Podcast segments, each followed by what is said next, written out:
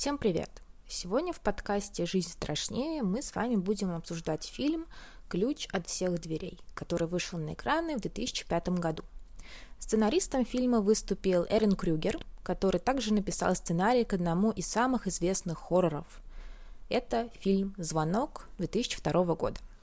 Мы не будем здесь долго задерживаться и приступим к сюжету фильма. Расскажу, о чем он и, как обычно, выделю самые основные моменты, но кое о чем умолчу и вернусь после того, как вы узнаете, что происходит в финале. Кстати, в подкасте есть спойлеры, поэтому будьте осторожны.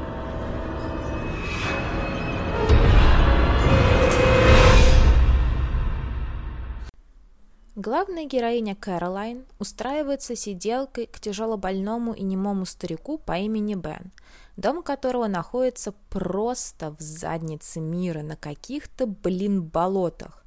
Жена старика Вайлет не может справляться одна, поэтому, собственно, ей нужна помощница. Сначала она с недовольством принимает Кэролайн, но вариантов больше нет, так как все предыдущие кандидатки сбежали – Главная героиня тоже не в восторге от тетки, но юрист этой семьи манипулирует чувствами Кэролайн, и та соглашается на работу. Надавить на нее оказывается просто. Почему так происходит? Откуда у девушки такая эмпатия к старику и желание помочь? А ответ прост.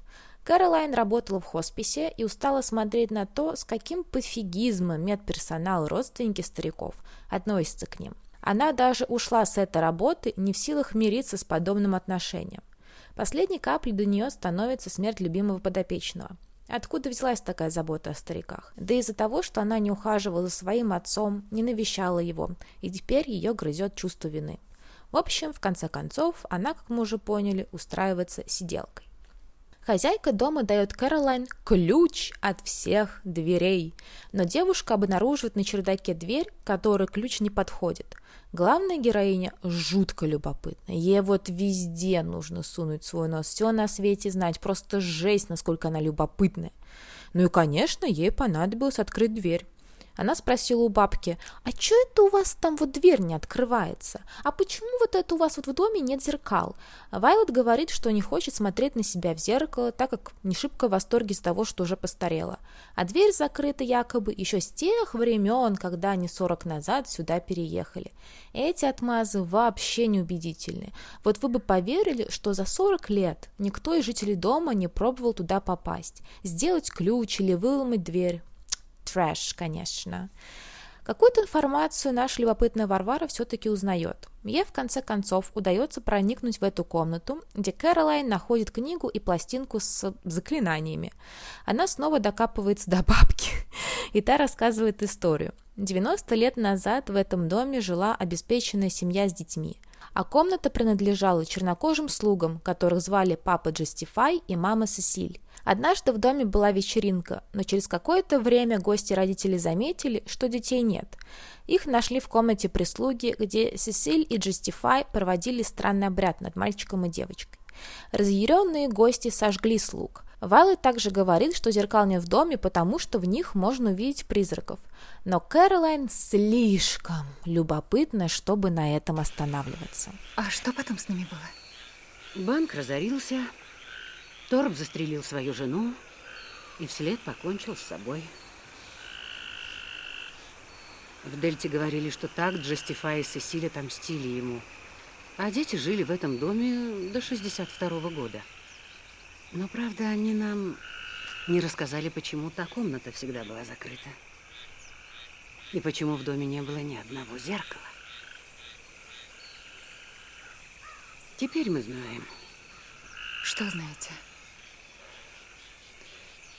В зеркалах можно увидеть их. Кого? Тех слуг, Параллельно ее попыткам найти истину, в доме происходят странные вещи. Дед пытается сбежать и просит о помощи.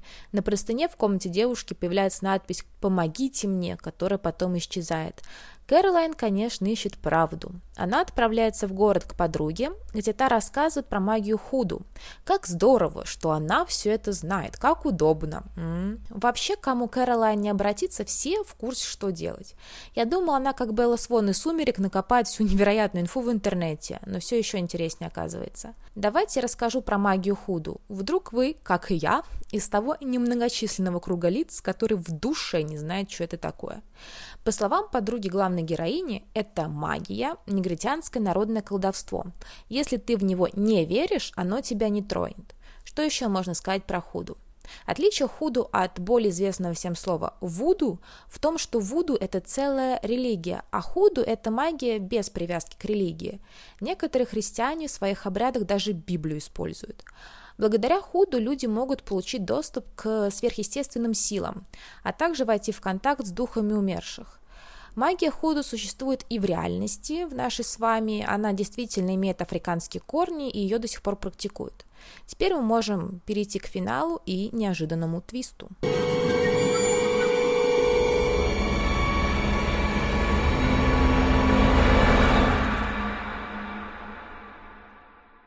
Итак, неожиданный поворот. Юрист оказывается помощником бабки в загадочных делишках. Когда главная героиня думает, что сбежала из дома и этот чел приютит ее, тот душит девушку и отвозит обратно к тетке. Кэролайн уверена, что ее принесут в жертву, убьют, но это не совсем так. Финал действительно интересен и непредсказуем. По классике ужасов можно было думать, что Кэролайн не сможет сбежать, бабка решит принести ее в жертву, а этот парнишка спасет девушку, и они вместе уйдут в закат. Но кто бы мог подумать, что он тоже окажется не так прост. До последнего теплится надежда, что главной героине удастся спастись, но нет, хэппи-энда не будет. Ну что ж, зачем же им нужна Кэролайн? Чтобы ее убили и принесли в жертву на священном алтаре? Не тут-то было. Ритуал заключается в обмене телами. Таким образом, с помощью колдовства и магии Вайлот вселяется в тело молодой девушки, а дух Кэролайн остается заточен в теле теперь уже беспомощной тетки, которую в конце фильма отвозят умирать в больничку. А в теле деда, который просил о помощи, был дух молоденького юриста, который все время тирался в доме. Они не провели ритуал сразу, потому что требовалось время, чтобы любопытная девушка поверила в существование магии, что к ее несчастью произошло. Становится понятно, что на самом деле это были Justify и Сесиль в телах юриста и хозяйки дома. Много лет назад, во время того самого обряда, они переселились в тела детей. То есть тогда люди, включая родителей, сожгли детей в теле слуг. Молодцы просто так держать. Потом бывшие темнокожие слуги переселились как раз в тела Вайлот и Бена, который уже совсем состарился, но теперь у них обоих молодые красивые тела. В начале фильма бабка была недовольна выбором сиделки, и причиной для этого, по ее словам, служило то, что Кэролайн, цитирую, «не здешняя, и она не поймет мой дом». А я думаю, фишка заключалась в том, что старуха хотела снова стать темнокожей, как это было в ее, ну, так скажем, первой жизни. Но так как все сиделки сбегали от них, бабке пришлось смириться с выбором. Ну и вроде девчонка симпатичная, ее играет Кейт Хадсон, если что, так что тело вполне подойдет, нечего жаловаться. Еще такой интересный момент. Когда в тело Кэролайн вселяется Вайлет, актерская игра Кейт Хадсон меняется. Героиня становится как бы это ну, роковой красоткой, уверенной в себе, немного надменной, и сразу чувствуется, что в ней что-то поменялось. Ну, в плане со стороны это будет заметно. Честно говоря, этой тетке тело Каролайн идет больше, чем самой девушке. Кейт Хадсон вообще отлично исполнила свою роль, хотя это был ее первый хоррор, актриса идеально вжилась в роль. Ты не тронешь меня. Ты не сможешь ко мне даже приблизиться. Видишь? Это твой заговор на защиту. Так значит, вот в чем дело. И кто же дал этот заговор тебе? Этот круг лишь от одного защищает. Тебя не вынуть из него.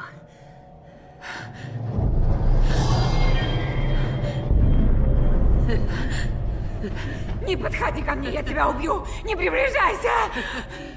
А мы ведь только этого и ждали. Ждали, когда ты поверишь. Когда нет веры, ничего у нас не получается.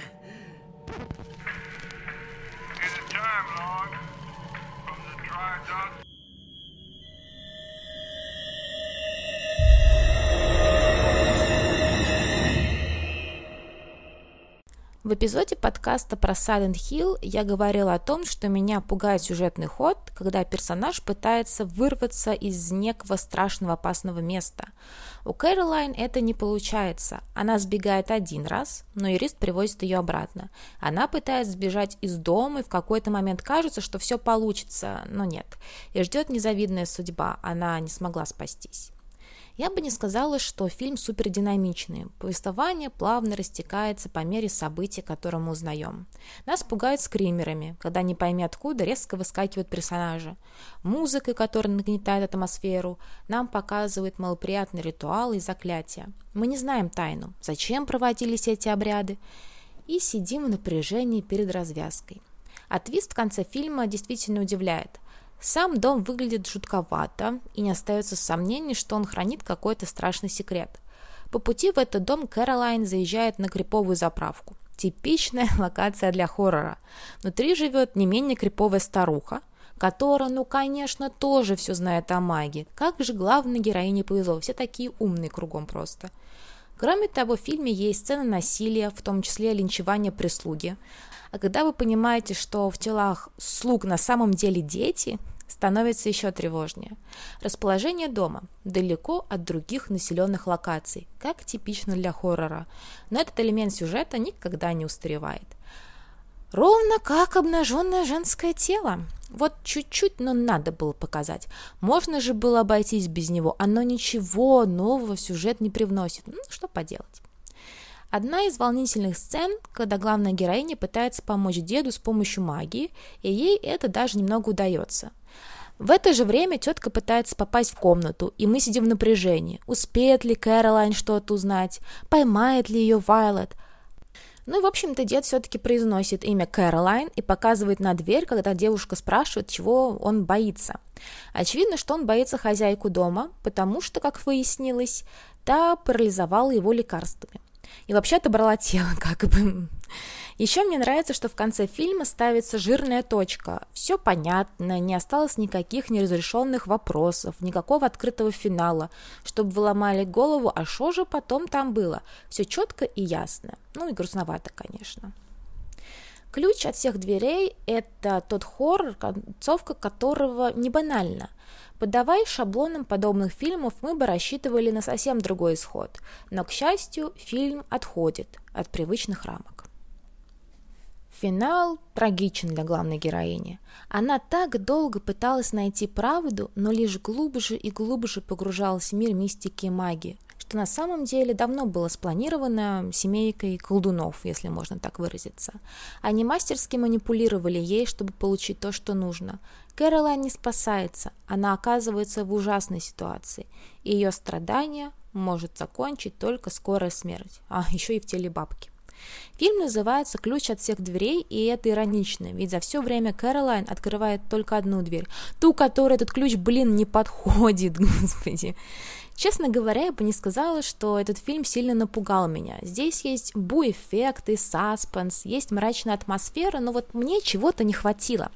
В общем, это не тот фильм, из-за которого я буду спать ночью с включенным светом, как, например, после японского звонка. Такие дела. Куске я сказала включенный, а не включенный, но давайте просто поймем и примем то, что я слабоумная. Едем дальше.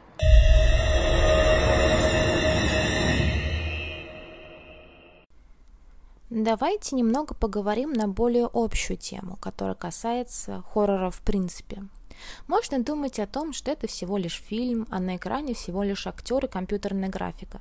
Тогда ты не будешь бояться. Но какой тогда в этом смысл? Сколько бы я ни смотрела фильмы ужасов, я стараюсь погрузиться в них, позволить напугать меня и убедить, что это все правда. Почему некоторые люди любят хорроры? Ответов на этот вопрос несколько, но я приведу один из них. Мы любим смотреть ужасы, чтобы успокоить себя и сказать, но у меня в жизни еще не все так плохо. Вон там девушку расчленили, как бы, бывает же хуже. Наверное, вы понимаете, к чему я веду. Сейчас не получится думать, что у нас ситуация не такая жуткая, как в кино, потому что реальность намного страшнее.